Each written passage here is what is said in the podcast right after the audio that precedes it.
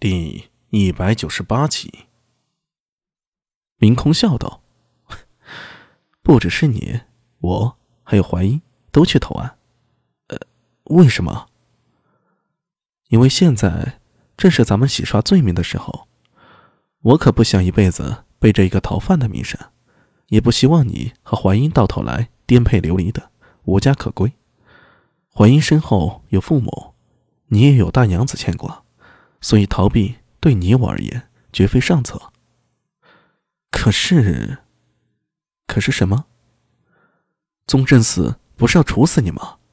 明空冷笑一声道：“ 吴王既然已经被长孙无忌盯上了，他之前那些决断就形同废纸。阿米，相信我，吴王接下来的日子不会好过的。我们去投案，反而会更加安全，因为我们的投案。”会成为长孙无忌针对吴王的一把利器。苏大为犹豫了一下，点头道：“若是如此的话，我听姐姐的。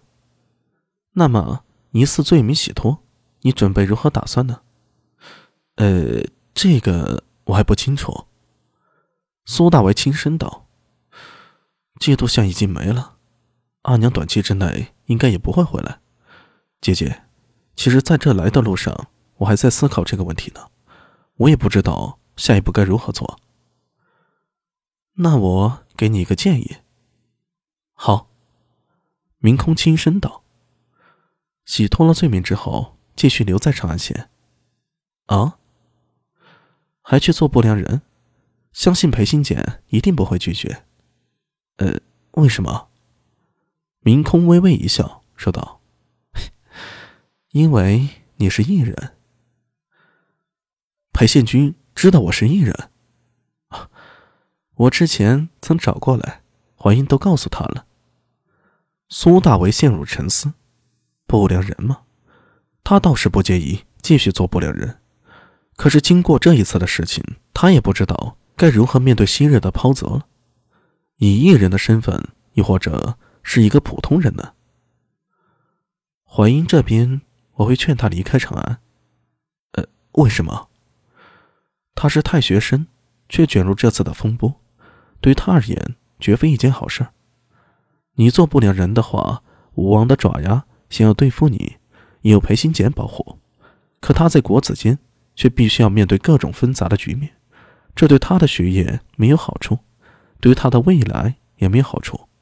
所以我会劝他离开的。等过了三五年，风头淡去，再考明经，到时候会容易很多。想想好像有道理。当他们投案之后，一定会站在风头浪尖上，被无数人所关注。长孙无忌针对吴王有多么狠辣，就会有多少人关注他们。苏大为还好些，不良人嘛，小角色，不影响大局。而狄仁杰是太学生，受到的针对也会强于苏大为。回家似乎是一个不错的选择，至少在太原，狄家。是名门望族，狄仁杰的父亲也足以保护狄仁杰周全。销声匿迹三五年后，谁还会记得狄仁杰呢？到那时候，他再参加科举也能顺利很多。毕竟，从国子监考取科举的难度远远大于狄仁杰从太原一路考上来。大兄他会同意吗？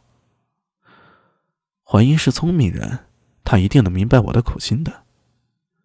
那姐姐你呢？我，明空站起身来，前进几步之后，轻声道：“我会返回灵宝寺，用十年、二十年将之修复。”姐姐，灵宝寺已经没了，贵人都死了，可我还活着呢。”明空笑着回答：“ 相信我，一定可以把灵宝寺重新建立起来。”花园的一隅，树荫茂密。狄仁杰站在树下，看着花园中的明空和苏大为二人，目光有些复杂。真的决定了吗？王进直出现在狄仁杰的身后。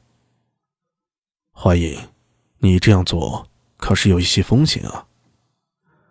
狄仁杰扭头看了王进直一眼，说道：“这可也是最好的办法，我相信他们能理解。”但也许会恨你啊。